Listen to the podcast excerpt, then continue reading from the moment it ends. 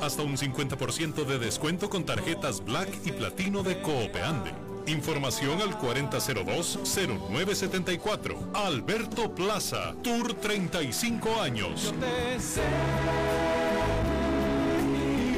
Te invita a Hotel Real Intercontinental, con licencia de ACAM. CRC 89.1 Radio y Cadena Radial Costarricense no se hacen responsables por las opiniones emitidas en este programa. Transcomer, puesto de bolsa de comercio, presenta a las 5 con Alberto Padilla.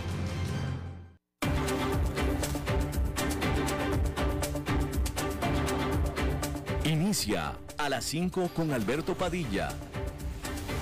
Un programa diseñado con el objetivo de llevarte diariamente un tema de actualidad, acompañado siempre de reconocidos editorialistas, de lunes a viernes a las 5 de la tarde por CRC 89.1 Radio, a las 5 con Alberto Padilla. Hola, ¿qué tal? Saludos, bienvenidos a esta emisión de A las 5 con su servidor Alberto Padilla. Muchísimas gracias por estarnos acompañando. Gracias por estar ahí. Le mando cálidos saludos desde la señal y las instalaciones de CRC 89.1 Radio en San José, Costa Rica. Desde donde estamos transmitiendo hasta el punto, en el tiempo y en el espacio en el que usted nos está escuchando, porque estamos saliendo simultáneamente en diferentes vías, por ejemplo en Facebook Live, en la página de este programa, a las 5 con Alberto Padilla. Estamos también disponibles en la página YouTube de este programa y en podcast también, en las diferentes más importantes plataformas para ello, notablemente Spotify, Apple Podcast, Google Podcast y otras cinco más. Aquí en Costa Rica este programa que sale en vivo en este momento a las 5 de la tarde se repite todas las noches a las 10 aquí en CRC 89.1 Radio. En esta ocasión me acompaña al otro lado de los cristales, tratando de controlar los incontrolables, el señor David Guerrero y la producción general de este programa siempre poderosa desde Bogotá, Colombia, a cargo del señor Mauricio Sandoval. Bien, hay que comenzar diciéndole que Rusia eh, eh, ha estado presionando con una de sus ofensivas eh, más severas en toda la invasión en varias zonas de Ucrania, bombardeando con mayor severidad que lo normal sobre este fin de semana. Las fuerzas rusas atacaron Nikopol, que es una ciudad cerca de Soroficia, y eh, dispararon misiles crucero hasta el puerto de Odessa en el oeste de Ucrania. El jefe diplomático de la Unión Europea, Josep Borrell, rechazó los llamados por parte de los Estados miembros que son frontera con Rusia, incluyendo a Estonia y Finlandia, para eh, prohibir o cancelar todas las visas de turistas para todos los rusos que viajan hacia el área de Schengen. Más bien, Borrell, que es el jefe diplomático de la Unión Europea, está pidiendo una eh, política más selectiva. Esto antes de unas negociaciones que se tienen para la próxima semana. La economía de Alemania cada vez está más cerca a, una, a caer en una recesión con la inflación subiendo arriba de 10% eh, anual en este otoño, de acuerdo con el Banco Central de Alemania, el Bundesbank. La economía más grande de la eurozona es muy dependiente del el gas ruso, el cual ha dejado de, de fluir y el cual dejará de fluir por completo durante tres días porque Rusia va a cerrar el gasoducto Nord Stream 1 la próxima semana, durante supuestamente tres días. Pero de todos modos, en este momento eh, eh, lo va a cerrar por tres días, va a ser cero transporte de gas, pero hoy en día solamente transporta una cuarta parte de lo normal. Así es que ahí lo tiene usted. Hay que decir que los, los precios del gas al mayoreo en Europa han subido un 20%. Y bueno, Turquía está importando el doble de petróleo ruso este año de acuerdo a Refinitiv, que es el proveedor de datos financieros, esta firma proveedora de datos financieros. Las importaciones subieron eh, a arriba de 200 mil barriles por día durante este año comparado con los 98 mil barriles por día en este mismo periodo del año 2021. El comercio binacional, estamos hablando de Turquía y Rusia, ha crecido de manera muy rápida desde la invasión de Rusia a Ucrania porque Turquía eligió no adherirse, no unirse a las sanciones de Occidente en contra de Rusia, citando precisamente la dependencia de Turquía del el combustible ruso. Una decisión bastante práctica. Ford Motor Company dijo que reducirá su fuerza laboral en 3.000 empleos, es decir, que despedirá a 3.000 personas durante septiembre, básicamente en Estados Unidos, Canadá y en la India. Nótese que no en México, en Canadá, Estados Unidos y la India. Esta decisión es parte de una reestructuración para ahorrar costos, eh, mientras que eh, la Ford está cambiando su manufactura hacia, para, para enfocarse hacia los automóviles eléctricos con baterías. El CEO de Ford, Jim Farley, dijo que eh, ah, bueno, pues dijo que básicamente lo que dijo fue que la empresa está queriendo cambiarse para ser eh, productores de automóviles eléctricos con baterías. Básicamente Tesla. Se van a convertir en Tesla, una competidora directa de Tesla, pero que no tienen la gente preparada para ello. Eso fue lo que dijo. Que los empleados que tienen actualmente, ninguno ha trabajado nunca en una empresa de automóviles a batería. Entonces serán muy buenos todos armando automóviles a gasolina, pero no armando automóviles a batería. ¿sí? Eh, con todo, la Ford dice y sigue el compromiso de que el 40% de todas sus ventas globales para el 2030 serán de automóviles eléctricos. Y bueno, los problemas no terminan en Haití. Ahí, en la capital, Puerto, Puerto Príncipe, miles de haitianos marcharon en protesta demandando la renuncia del primer ministro Ariel Henry y el final del aumento de la pobreza y la violencia.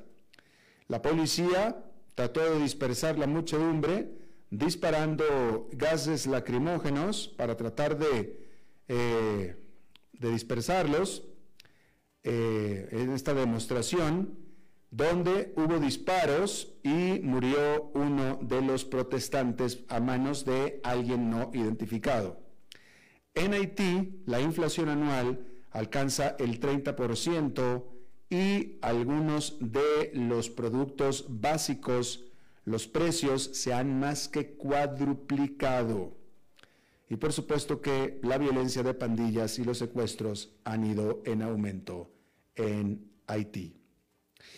Bueno, Elon Musk envió un citatorio a el cofundador de Twitter y ex CEO de Twitter, Jack Dorsey, como parte de su intento para cancelar el acuerdo en el cual Elon Musk había que comprar, tendría que comprar a Twitter por 44 mil millones de dólares.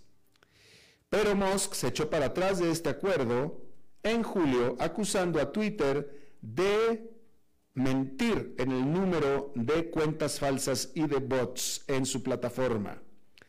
Después de eso, ambas partes se han demandado mutuamente, uno para tratar de salirse del acuerdo, otro para tratar de obligar al acuerdo, y un juicio al respecto está planeado para que comience en octubre. Bien. Bueno, el viernes, eh, que es viernes de mercados, estuvimos hablando con Oscar Gutiérrez eh, bastante acerca de eh, el futuro cercano de justamente los mercados. Bueno, pues este lunes vamos a tener que seguir hablando al respecto porque en el fin de semana cada vez se han estado acumulando durante el fin de semana, pero este, este fin de semana fue clave, ¿eh? porque la poca fe y confianza y positivismo y optimismo que había sobre el mercado, la verdad que se esfumó. En este fin de semana, se esfumó. ¿Sí? Bueno, así es que vamos a hablar acerca de esto. Aunque las acciones han tenido una sorprendente recuperación desde los mínimos de junio. Al estar los inversionistas más optimistas sobre el enfriamiento de la inflación y que la Reserva Federal podría reducir su ritmo de aumentos de tasas de interés. El reciente rally no es más que un clásico repunte dentro de un mercado a la baja que probablemente alcanzará nuevos mínimos. Y esto no lo aseguro yo, sino lo aseguran los analistas del Bank of America. ¿Qué puntos clave son los que están considerando los analistas del Bank of America? Bien, el banco apuntó a sus clientes que el repunte del verano del mercado de valores parece casi haber terminado y señala datos que sugieren que las ganancias recientes son del manual de un repunte dentro del mercado bajista que pronto se agotará. El índice Standard Poor's 500 ha subido más del 15% desde que alcanzó su punto más bajo del año a mediados de junio, en gran parte gracias a datos económicos mejores de lo esperado, incluido un sólido informe de empleo y un enfriamiento de los precios al consumidor en las últimas semanas.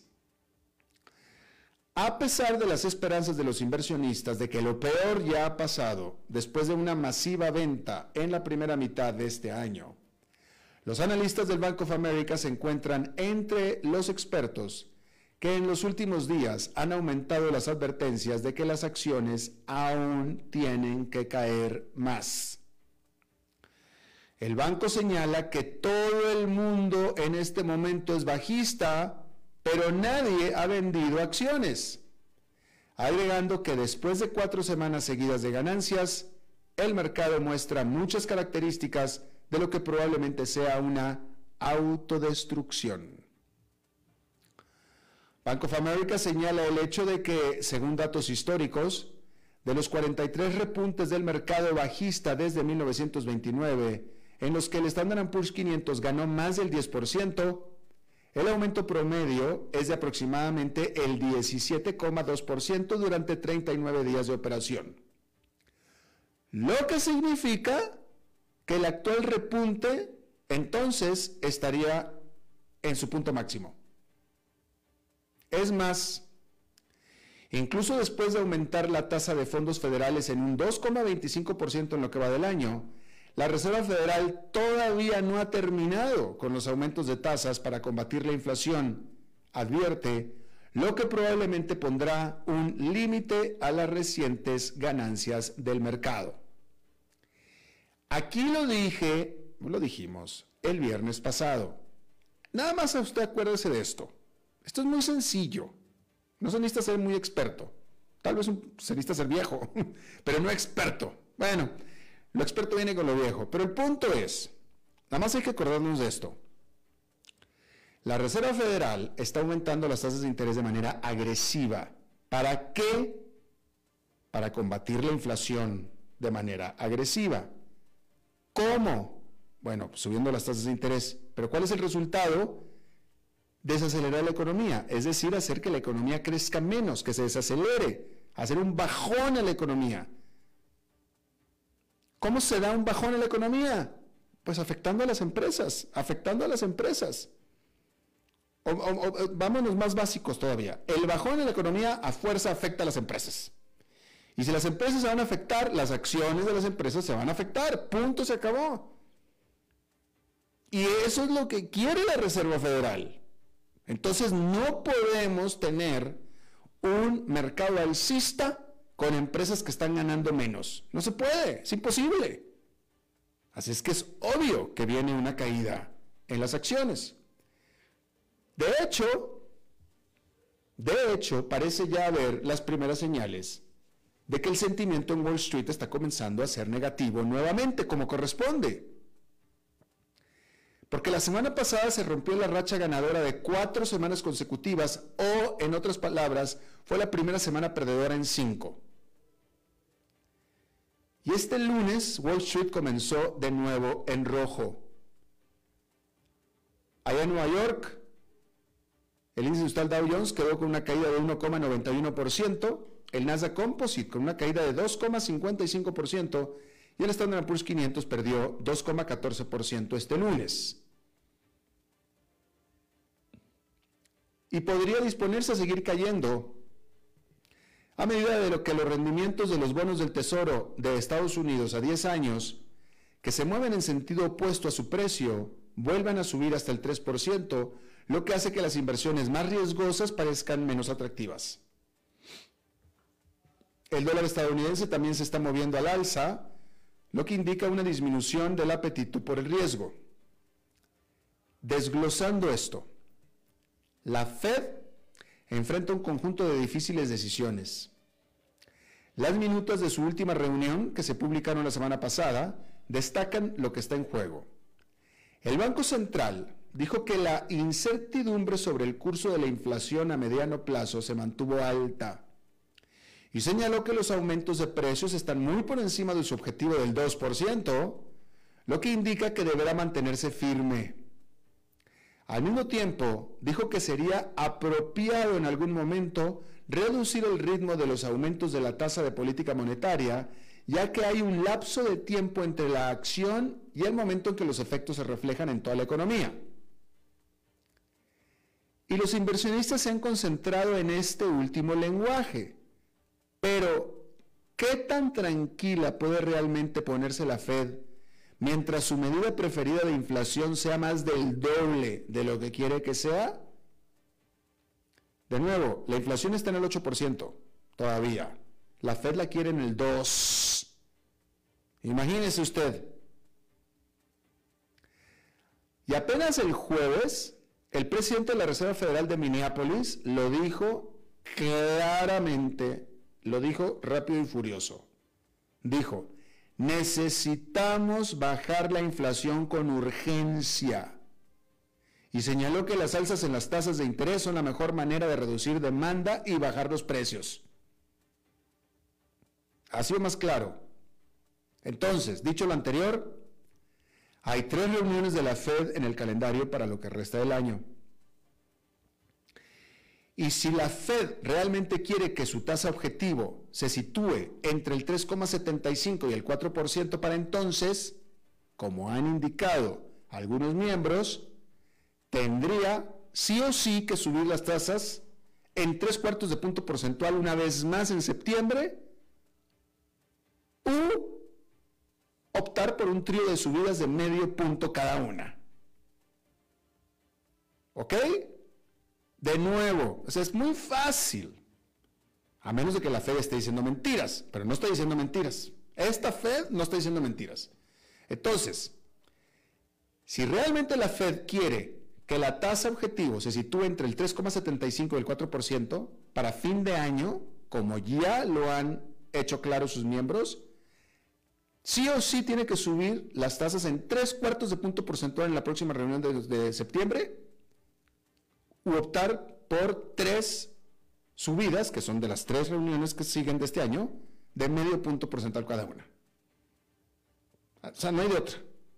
Son las únicas dos. Y por supuesto que ninguna de estas opciones suena particularmente moderada, para nada. Entonces, si los mercados continúan repuntando, incluso podría ser que la Reserva Federal sea más agresiva, ya que quiere que los costos de financiamiento para las empresas aumenten no que disminuyan, ya que detener la inflación sigue siendo la máxima prioridad. La Fed necesita que a las empresas, hay que decirlo así, digo, qué pena que lo vaya a decir así, pero es que, es que así es. La Fed necesita que las empresas les empiece a ir mal. La Fed necesita que usted deje de comprar, que usted esté asustado y que empiece a ahorrar dinero. Eso es lo que la Fed necesita. Goldman Sachs dijo al respecto a sus clientes el lunes que se avecinan riesgos a la baja y señaló que el camino para la inflación y el crecimiento, que determinan lo que haría la Fed a continuación, también dictará hacia dónde se dirige el mercado. ¿Sí? Fíjese lo que dijo. ¿Sí? La inflación, por supuesto, si la, si la inflación sigue alta, la Fed va a seguir subiendo tasas de interés. Punto. Pero si el crecimiento de la economía también sigue alto, también eso va a determinar lo que la Fed haga a continuación y va a dictar hacia dónde se dirige el mercado. Entonces, todas las indicaciones son que la Fed seguirá agresiva y por tanto, agresivo va a ser el desacelerón económico y por tanto agresivo será la afectación sobre los resultados de las empresas. Y por tanto, agresiva será la caída de los precios accionarios de las empresas. Y eso es lo que se necesita.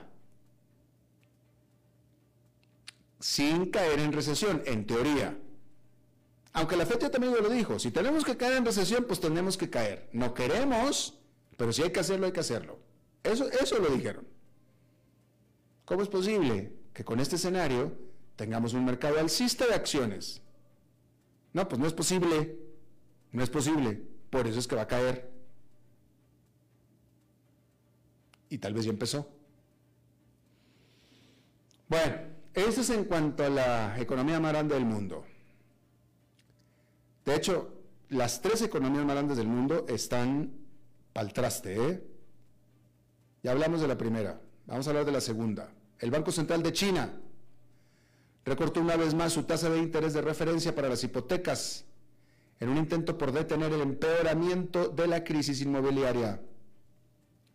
El Banco Popular de China anunció el lunes que reducirá su tasa preferencial de préstamos a cinco años del 4,45 al 4,3%. También recortó su tasa preferencial de préstamos a un año del 3,7 al 3,65%. La tasa preferencial de préstamo de China es la tasa a la que los bancos comerciales prestan a sus mejores clientes. La tasa a cinco años suele servir como referencia para las hipotecas. Los analistas dijeron que las reducciones eran ampliamente anticipadas, particularmente desde que China recortó otras tasas de interés la semana pasada, ya que los datos mostraron que la economía perdió fuerza en julio debido a los nuevos confinamientos de COVID y una recesión inmobiliaria cada vez más profunda. ¿Cuál es el problema con la recesión inmobiliaria? Bueno, pues que los problemas en el sector inmobiliario que representan hasta el 30% del Producto Interno Bruto de China y ya sufría una crisis de efectivo prolongada, están ejerciendo una presión significativa sobre toda la que es la segunda economía más grande del mundo. La crisis se ha disparado desde el año pasado cuando el desarrollador en expansión Evergrande dejó de pagar su deuda y los precios de las propiedades han estado cayendo, al igual que las ventas de casas nuevas. La semana pasada, Country Garden, el mayor desarrollador de China por ventas, subrayó la caída al revelar durante una presentación bursátil que esperaba que las ganancias para la primera mitad de este año cayesen hasta un 70% en comparación con el año anterior. El consenso de los analistas es que habrá más recortes a la tasa preferencial de préstamos a cinco años, al menos en lo que resta de el año. Y bien, hace un momento le estaba eh, le estaba comentando acerca de la demanda que le hizo Elon Musk, el citatorio, al fundador de Twitter, bueno, pues ahora eh, Donald Trump, el cual se encuentra en serios problemas legales y que tuvo un allanamiento de su hogar en Florida por parte del Departamento de Justicia a manos del FBI, bueno, pues eh, ahora Donald Trump en su ah, reacción legal demandó al Departamento de Justicia de los Estados Unidos para que no revise los documentos que se llevó de su casa, ¿sí? Demandó al Departamento de Justicia para que no revise, no toque, no revise, no cheque los documentos que se llevó de la casa y que los vea primero una tercera, una, una, un árbitro, que los vea primero un árbitro. ¿Qué árbitro? No se sabe. Eh, no sé legalmente cómo vaya a suceder esto, no sé legal, legalmente no conozco el, mérito, no conozco el mérito legal, pero suena espectacular, digo, la verdad que suena una medida súper creativa, ¿sí? Que crea toda esta aura de que me están persiguiendo políticamente, no tengo confianza en el Departamento de Justicia, seguramente plantado en evidencia y mejor que lo revise una tercera parte. Vaya, para la narrativa de Donald Trump es una jugada espectacular, una jugada espectacular para la narrativa, acorde a la narrativa de Donald Trump. Así es que bueno, ahí lo tiene usted. No sabemos cuál va a ser la respuesta, no sabemos si el juez, un juez vaya a aprobar esta demanda, pero por lo pronto esa es la, demanda de Donald Trump. Que el Departamento de Justicia no vea, no, no toque los papeles que se llevó de la casa de Trump hasta que los vea primero un árbitro y que el árbitro diga. ¿Quién será el árbitro? De nuevo, no sabemos. Bueno, cuando el CEO de Meta, la empresa matriz de Facebook, Mark Zuckerberg, presentó la semana pasada en Francia y España la aplicación social de realidad virtual Horizon Worlds, Zuckerberg compartió una foto de sí mismo como un avatar digital posando frente a la Torre Eiffel y unas colinas verdes. Bueno, pues resulta que el avatar famoso parecía rebarato y plano y sin chiste. Y la internet, por supuesto, que lo notó. Los creadores de memes tuvieron su día de campo y Zuckerberg fue castigado rápida y certeramente durante toda la semana. Twitter calificó la representación como asombrosamente fea y un asmerreír internacional.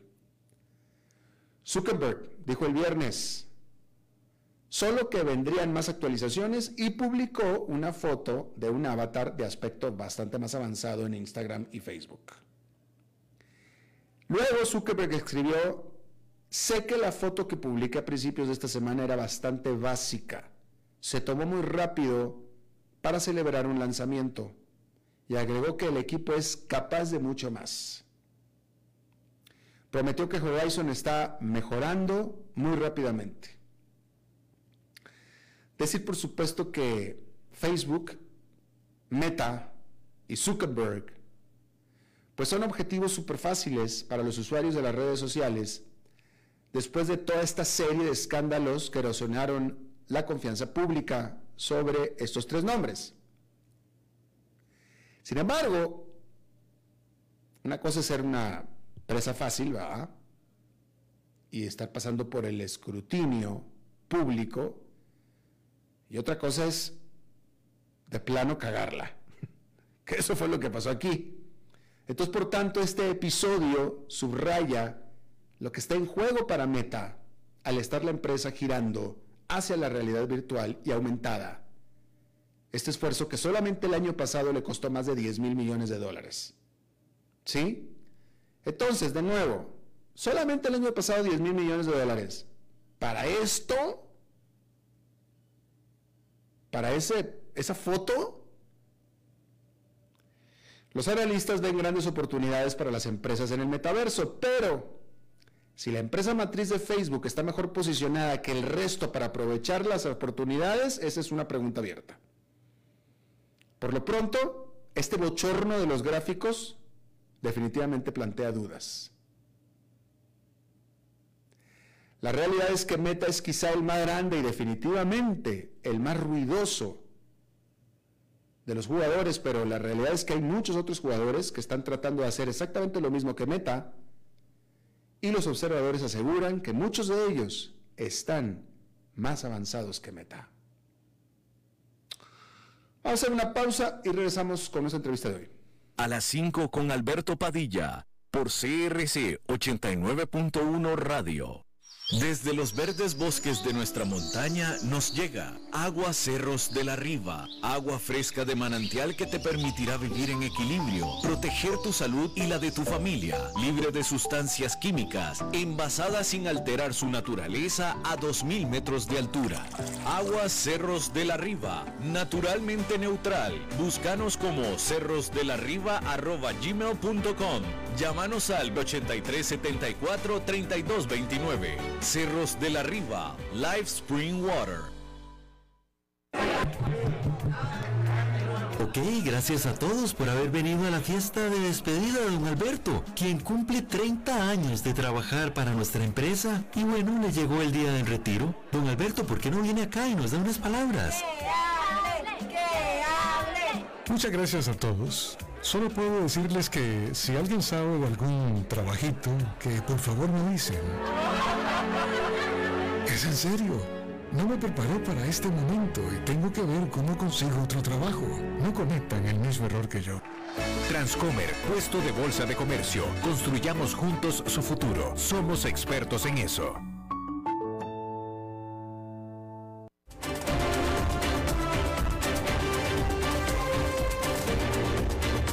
Seguimos escuchando a las 5 con Alberto Padilla.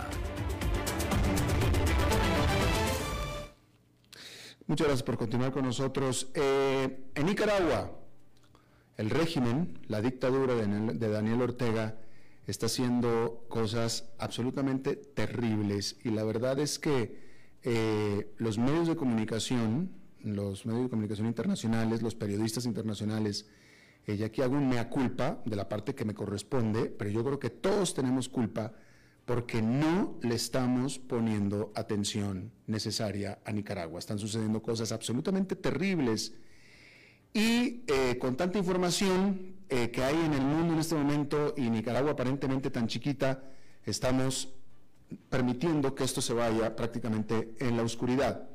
Hay que decir que de lo último que se conoce, la Policía Nacional de Nicaragua irrumpió la madrugada en este fin de semana, creo que fue la madrugada del sábado, en la curia episcopal de Matagalpa para llevarse al obispo Rolando Álvarez y a ocho personas más que estaban sitiadas en la residencia desde hace más de 15 días. ¿Sí?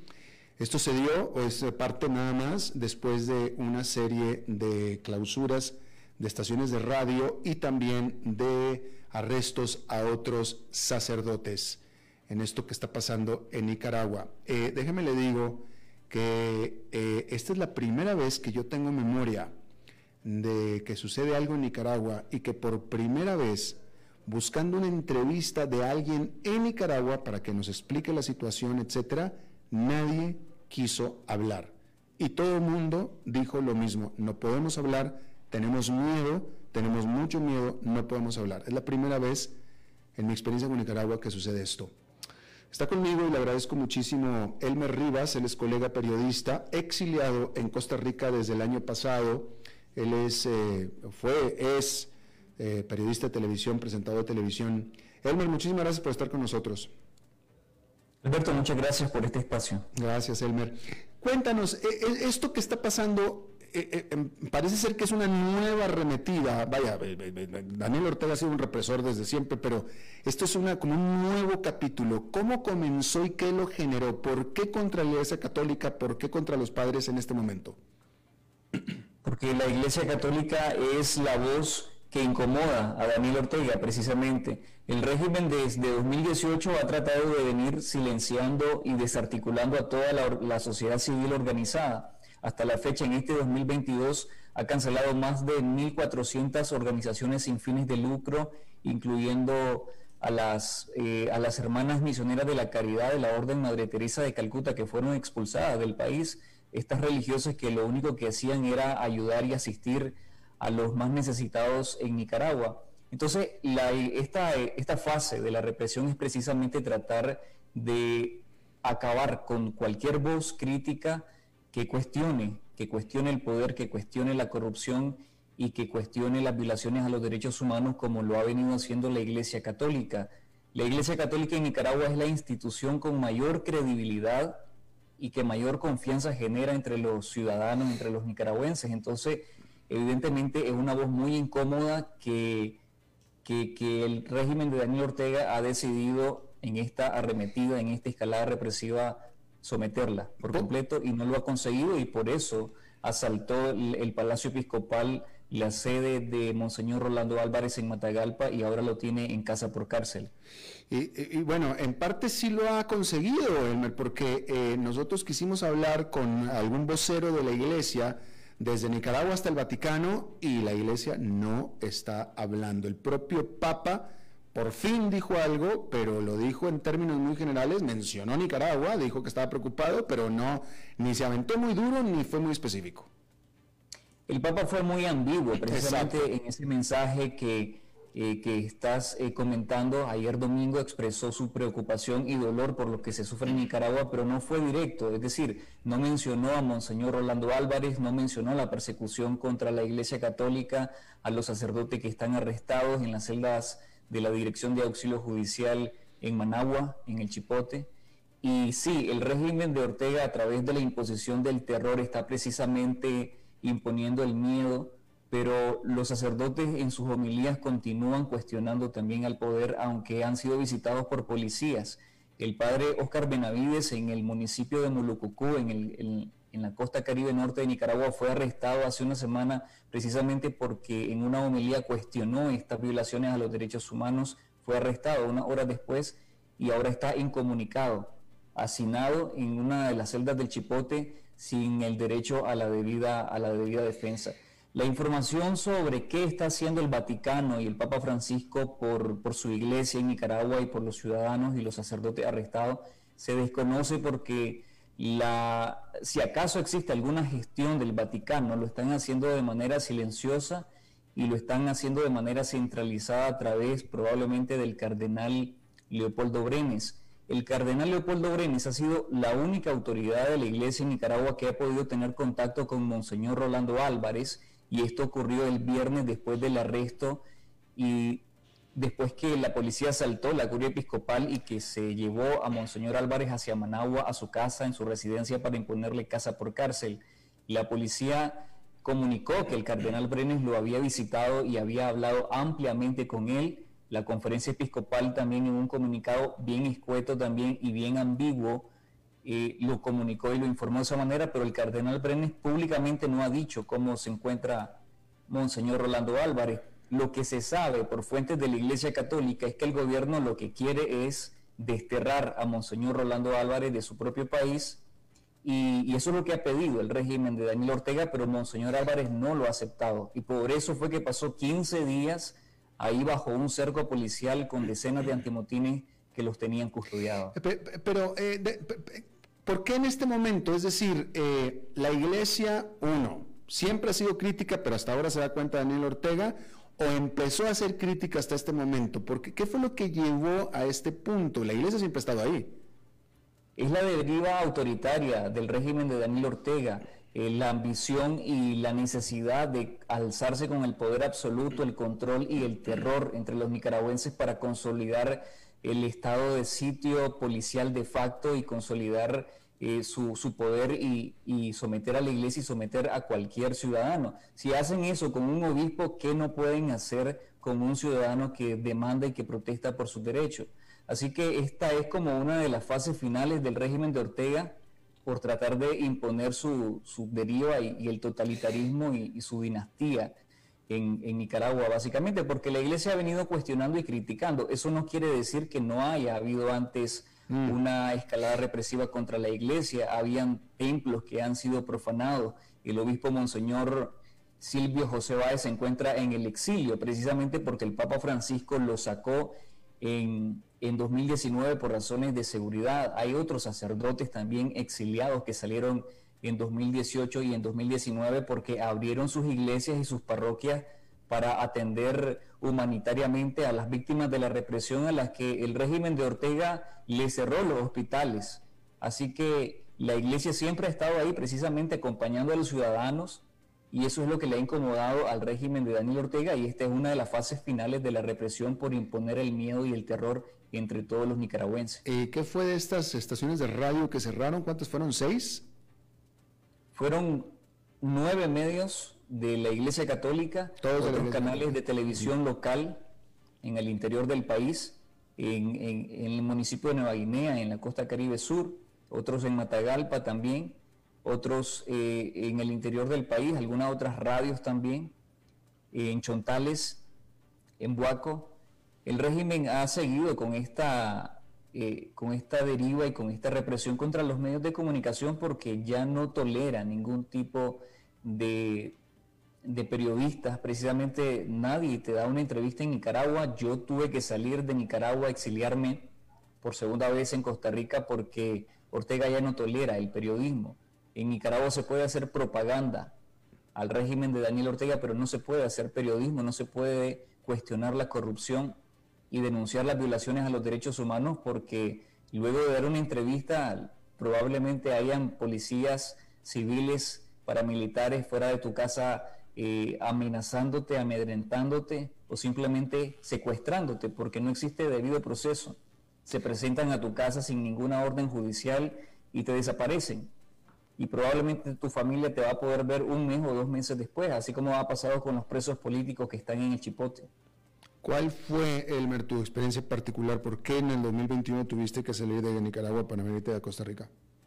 En 2018 nosotros salimos, el régimen de Ortega asaltó las oficinas y la redacción de Confidencial y de esta semana también allanó, confiscó la redacción y el canal de televisión de 100% Noticias, encarceló a los periodistas Miguel Mora y Lucía Pineda Ubao. En ese entonces había una redada contra periodistas y lo que estimamos conveniente en ese momento fue salir para poder seguir haciendo periodismo. En 2019, en noviembre, nosotros decidimos retornar al país junto a, a nuestro director Carlos Fernando Chamorro porque decidimos regresar porque se venía un momento importante, o sea, determinantes para el rumbo del país que tenía que ver también con las elecciones de 2021 y nosotros necesitábamos estar en terreno para poder documentar y poder contar lo que estaba pasando en Nicaragua desde dentro de Nicaragua.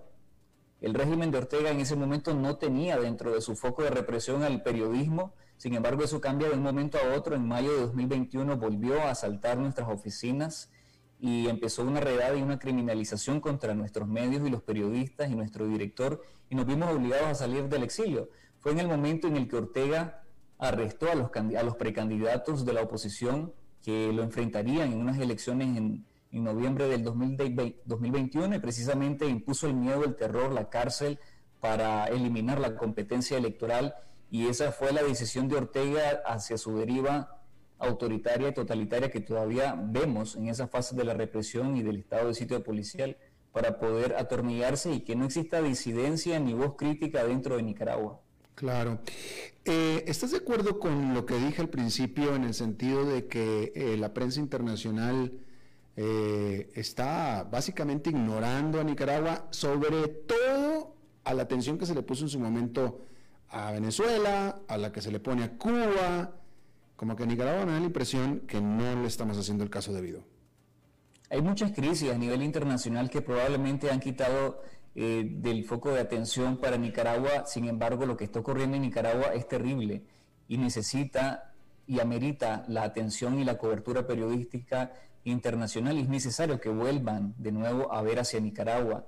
En 2021 todos los medios internacionales estaban viendo a Nicaragua para saber qué pasaba en esas elecciones en las que Ortega se reeligió sin competencia política electoral. Y algo muy curioso e importante que pasó hace unas semanas es que la televisión, eh, la televisión azteca de México visitó Nicaragua y se eh, burló, digamos, de alguna manera las autoridades migratorias del control migratorio del régimen de Ortega en Nicaragua, que le ha negado la entrada al país a decenas de periodistas internacionales que han pretendido y han intentado entrar. Entraron como turistas y trataron de retratar la cotidianidad de los nicaragüenses y, la cobertura tuvo gran impacto, precisamente porque Ortega ha cerrado las puertas, ha cerrado, el, ha censurado a los periodistas, a los medios nacionales y también a los medios internacionales que quieran eh, precisamente entrar al país, pero sí es necesario que vuelvan a ver a Nicaragua y puedan cubrir de alguna manera lo que está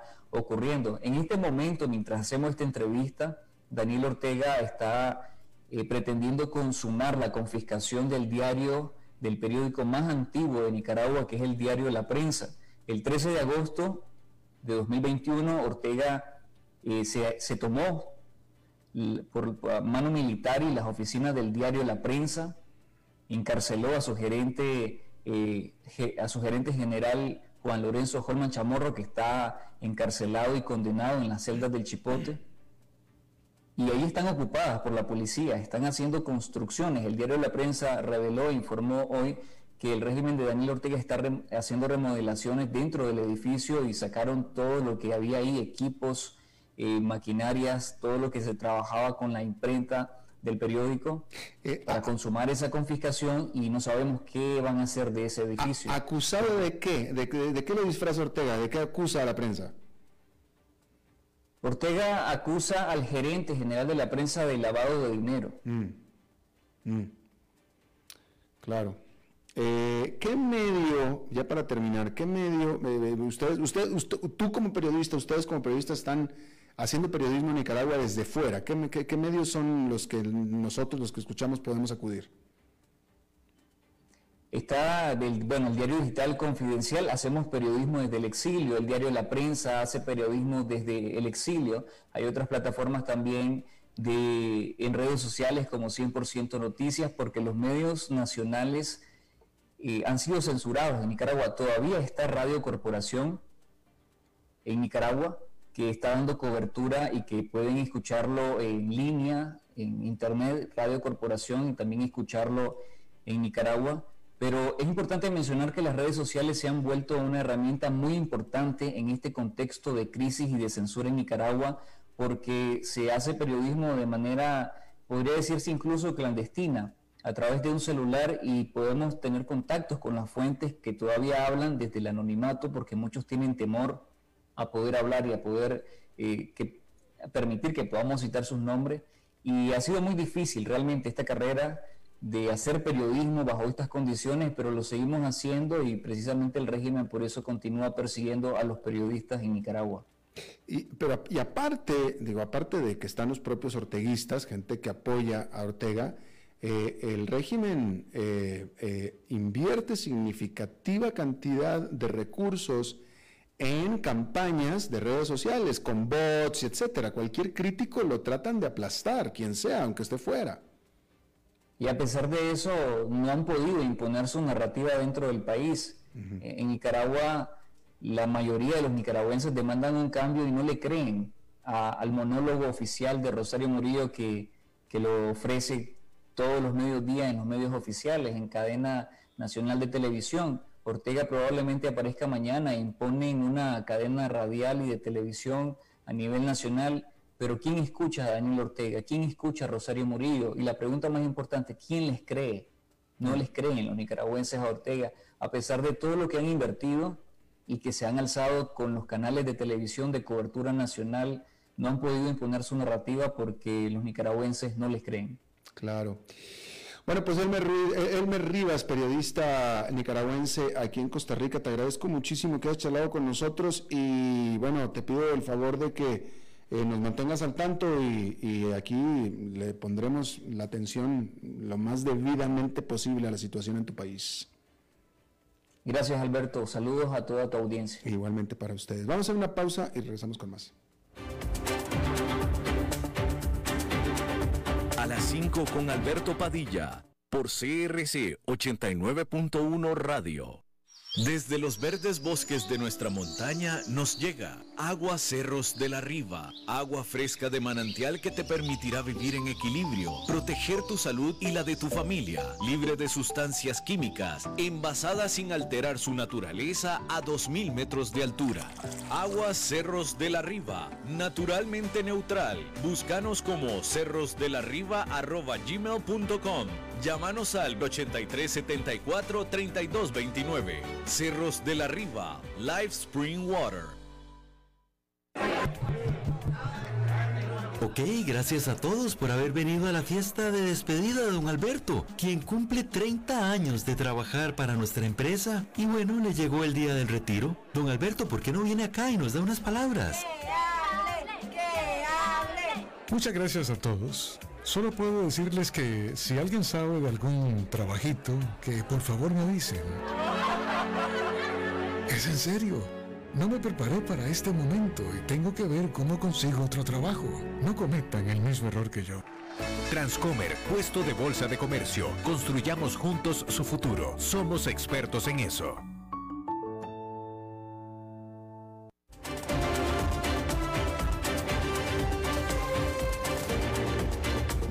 Seguimos escuchando a las 5 con Alberto Padilla.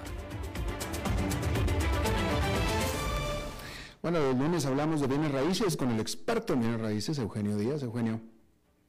Alberto, ¿cómo estás? Muy buenas tardes. Me da mucho gusto saludarte a ti y al auditorio. Y bueno, el día de hoy les quiero hablar yo sobre un tema interesante, el tema de la, modernidad en los bienes raíces. qué necesitamos para poder tener cierta tecnología en nuestras casas? Y esto se ha venido dando a raíz de la globalización en el mundo. Hemos logrado, los seres humanos, que cada vez tengamos más tecnologías y más tecnologías en las casas físicas, porque hoy en día tenemos también esos temas del, del metaverso que alguna vez ya hablamos en este, en este programa. Sin embargo, la tecnología que tenemos hoy en día en nuestras casas, que muchos de ustedes la conocen, es algo que los invito a todo el auditorio de este programa a que puedan explorar, y puedan ver. La tecnología física para las casas me refiero a, por ejemplo, los sistemas de seguridad que tenemos hoy en día, sistemas de alarma, sistemas de entrada eh, con llavines o chapas, como le llamamos en diferentes lugares, con eh, tecnología que puedan leer la huella digital para poder entrar a su casa, por ejemplo, o por ejemplo, también con una clave como lo hace usted con una tarjeta de crédito, así puede entrar usted hoy en día con estos llavines en su casa. Y no es difícil, a veces lo vemos que en las películas o algo como ciencia ficción, hoy en día lo encontramos en cualquier ferretería de estas grandes que tenemos en el país y en cualquier lugar casi de, de, servicio al público lo podemos encontrar. Eso es en, en cuanto a la seguridad, pero también tenemos hoy en día los servidores inteligentes de electricidad donde con un simple comando y con una simple instrucción, tal vez a veces desde nuestro celular o cualquier dispositivo, nosotros podemos encender las luces de nuestra casa, cambiar el tono de dichas luces, podemos abrir o cerrar las cortinas, por ejemplo, o si estamos fuera de la casa, desde el celular hoy en día podemos prender el horno para que cosa el pollo, o bien pudiéramos encender hasta el microondas. Toda esta tecnología nos la, nos la brinda la Wi-Fi y ciertas empresas que hoy las encontramos ya acá en Costa Rica. Eso es en cuanto a electricidad, ya hablamos de seguridad también, pero ¿por qué no hablar, por ejemplo, del tema de, los cambios de, escenarios? El cambio de escenario en las casas, Alberto, que hoy en día podemos hacer las luces dimeables, las luces con diferentes escenarios. Si nosotros tenemos una cena en nuestra casa y la queremos hacer una cena romántica, pues bueno, las luces se pueden poner, como se dice, a media luz o encender una lamparita por allá o apagar otra por acá. Pero todo eso es una tecnología que manejamos desde nuestros dispositivos, desde nuestro celular que lo tenemos en la mano y también lo podemos programar con timers, es decir, las cortinas que se abran a tal hora, se cierran a tal hora, esté o no esté yo en mi casa. Así es que todo esto en el tema de las casas lo estamos viviendo hoy en día, tema interesante, tema que los invito a, a, conocer más de él y que lo podemos encontrar hoy en día ya acá en el país. Ese es el tema de hoy, estimado Alberto, espero les haya gustado a ti y a, nuestro auditorio y que se animen a conocer más sobre esta tecnología para nuestras casas. Oye, Eugenio, pero tú lo, lo, lo, lo, comentas por el lado de la conveniencia o es que lo que invertamos en estas tecnologías en nuestra casa el día que la vendamos, que nos la venda, que nos consiga un comprador Eugenio Díaz, vamos a poder recuperar esa inversión? Por supuesto, el día de hoy las casas que tienen tecnología, Alberto, se están cotizando mucho mejor. Mm. Claro, van a pasar los años y la tecnología va siendo obsoleta, entonces hay que irla eh, actualizando, por decirlo de una forma, pero hoy en día encontramos muchas casas, sobre todo en los sectores más residenciales de lujo en el país, casas que al momento que estas personas quieren vender su casa de segunda mano, por llamarlo así, son eh, personas que sacan un mucho mejor valor en el mercado a la venta de su casa. Así es que totalmente recomendable, Alberto. Ya. Oye, Eugenio, me hablaron de un programa de radio de bienes raíces muy bueno los sábados. ¿Qué sabes tú de eso? Ah, bueno, los invito a, escuchar ese programa y qué, qué, bueno que te hablaron de él, Alberto, me da mucho gusto. El programa Club Inmobiliario Radio, los invito, yo soy el conductor de este programa todos los sábados de una a dos de la tarde por esta emisora, CRC 89.1 donde hablamos del sector inmobiliario nacional e internacional, todo lo relacionado con los bienes raíces, los sábados de 1 a 2 de la tarde. ahí está. Bueno, pues muchas gracias, Eugenio. A ti, Alberto, que tengan una feliz semana. Igualmente. Y bueno, eso es todo lo que tenemos por esta emisión de A las 5 con su servidor Alberto Padilla. Muchísimas gracias por habernos acompañado. Espero que terminen su día en buena nota, en buen tono. Y nosotros nos reencontramos en 23, en 23 horas. Que la pasen muy bien.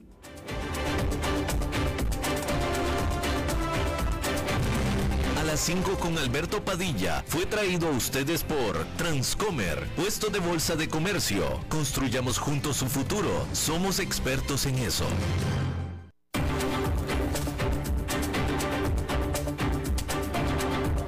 Concluye a las 5 con Alberto Padilla un programa diseñado con el objetivo de llevarte diariamente un tema de actualidad, acompañado siempre de reconocidos editorialistas, de lunes a viernes a las 5 de la tarde por CRC 89.1 Radio, a las 5 con Alberto Padilla,